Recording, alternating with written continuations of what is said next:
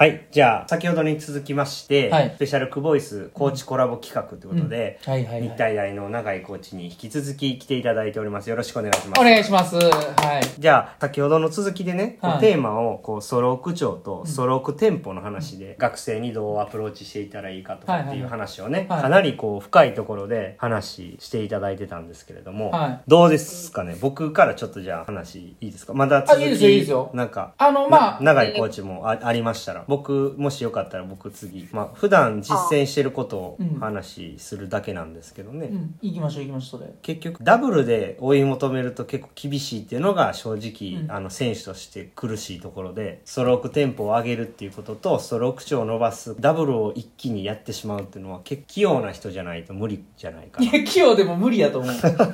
これは器用でも無理やと思なんで、結局、だから僕らでも、ん長い方、そのストローク値を伸ばす方がいいのか、ストロークテンポを上げる方がいいのかってずっとこのやりとりをしてますよね。んうんうんだから、それでもなん、なん、なんですか、結局ストローク長を伸ばしていくことをメインに練習してますよね。う。まあそうですね。大体、中学生とか高校生、まあ小学生も含めなんですけど、そういう行楽と大学生とか、あの、社会人と比べたら、もうかなりスピードが違うと思うんですけど、ストロークタイムってそんなにそこまで変わらないんですよね。うんで、まあもちろん体もでかさが全然違うんで、まあ普通に手伸ばすだけでも何十センチって違うから、タイムにそんなけ大きく差が出てきて、別に当然なんですけどはい、ちょっと基本に戻って話をすると、ストローク長を伸ばそうと思ったら、まあ普通はテンポは落ちますよね。で、逆にテンポを早く回せば回すほど、普通に考えたら、ストロークはどんどんどんどん短くなっていくので、普通はね、はいだから、まあ、一気に両方っていうのはかなり難しい話で、まあ、理想っていうだけですよね。うんで、よそうですく、ねよくなんかその、柴谷さんよう言ってるじゃないですか。レース分析うん、近代とかのをやってて、うん。練習タイムは上がってるけど試合で結果出ないああ、はいはそれは結局なんかテンポばっかり上がってていはい。はいはい。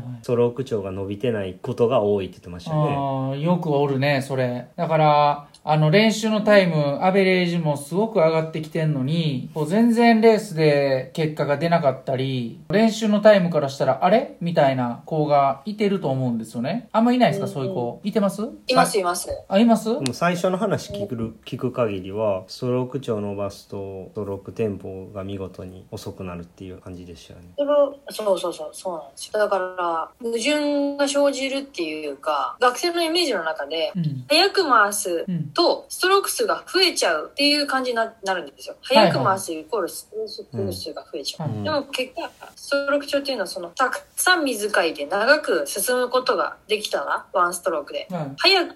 壁に到達するじゃないですかはい。ここがなかなか感覚としてイコールにならないんですよねはい。それ結構難しいんですよ、それ難しいですね。まあ僕もほんまにやと、まあ、ずっと分レースを柴谷さんに見てもらってからもう約2年以上経ちますけどすずっとレース分析もう何レースしてもらったかなもう10ぐらいしてもらってますかねもっとかな。それぐらいでやっと分かるようになってきたんうで、んだからすごい難しいそれ実際にレース分析されてる中ではああストローク長伸びてるねでテンポも保ててるねみたいになった試合ってあるんですか、い。あ、全然ありますよ、めっそれちゃありは。ますよねえーそれは大輝は泳いでてわかる今日うまわかくるいっわかたるみたいな感じなのそれとも帰ってきていやレースそれ分析そ聞いれてからはもうもそうううんもう練習の時点で試合に臨む前にもう分かってますよねうん。ああなるほど、もう完全に今までの自分と違うっていうことがえ分かってるし、うんそもそももう練習のタイムすらもう全く違うタイムになってるからう、ん。ーうんうんうんでなおかつそのストローク数もむっちゃくちゃ少ないとか、うんなんかその劇的な変化はもうありますよね。うん。なそれがレースの一本で出せるかっていうチャレンジするってことまあ、レース終わってから、えー、なんでタイム出えへんかったんやろうっていうのには陥りにくいよね。ならないですねならないですねあんまりならないですね多分あれやなっていうのがもう大体もう大体分かってて、こどここの局面やなとか、うんそうそう課題がもうかなりそのうん 100m の中でもうかなり明確になってるから、うん取り組みやすいっていうのはあるかな、うなるほどですねう。んそうですねでそもの先ほど、うんうんうんどうぞ中谷コーチおっしゃられてた、はい学生それぞれ思うこと違うから、はいそれぞれにっていうのは、もう早速今週からあのやってみようと思います。あはいやってみてくださいまあそういうねストロークスピードを感じながらストロークのことを考えるっていうそれだけに集中してやってもらうとまあ反復する中でね気づくことってあると思うので54本3セットとかそういうゴールセットとかでやるんじゃなくて自分が集中して、えーストロークに集中しやすいっていうメニューでね、えー反復してもらったらいいんじゃないかなっていうふうに思いますねまあ選手によってはストロークのタイムを上げにくいなかなかテンポ上がらない子とかもいてると思うので、まあ、そういうところはまあ本人もコーチも分かってるところだと思うので、まあ、そこを踏まえてね一緒に考えてもらったら話が何かこう進んでいくんじゃないかなっていうふうに思いますね。で、極端にテンポが上がらないっていう子は、あの、アシストチューブとかで、あの、神経系のね、トレーニングやったりとか、そういうところもやらないといけないとは思うんですけども、まあ逆になかなか力がつきにくい子もいてると思いますし、はい。まあ、その辺は一緒にね、こ選手と話をしながらね、繰り上げていってもらったらいいんじゃないかなっていうふうに思います。はい、はいありがとうございます。絶対面白いと思いますよ。それが分かってきて、あ、自分はこういう風にやったらええんやなっていうのが明確になってくると、絶対に選手の取り組む姿勢が変わってくると思うんですよね。うんなんかうんこそうれ、ですよね。すごい面白いもんで近代はぜほぼ全員やってましたよね日本選手権出る子とかああ、やってる、やってましたね。でその実際に柴谷さんがレース分析やってフィードバックしてたけど、うんその面白いもんでほんまにやっぱりこうトップの選手ほど求めますよねそのレース分析、うん去年面白かったのは、一つ面白いデータが出たのはうん、超水路練習が多い子って、結構、超水路の試合で、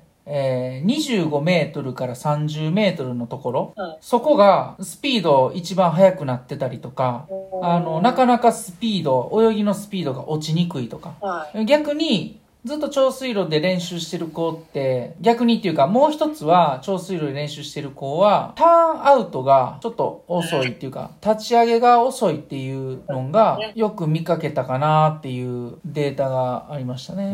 ん。ななるほどね。やっぱそうなんですね。うん。そうそうそううち弱いんですよ、ターン周り。で、やっぱインカレ見てても、うんターンで追いつかれて、あーってやってるうちに壁までで、えーうんストロークで追いつくみたいな、見てる方はハラハラして楽しいかもしれないですけどね、あの、他の人たちは。はい。まああの内部の日じゃあ、ちょっと、その2も切らせていただきたいんですけども、あの、その3行かしてもらっていいですあかそのまま行くんですねこれ3本目行くんです3本ね目行きましょうか。うん、こはいこの話で行くんですねうん。も全然う OK ですか帰って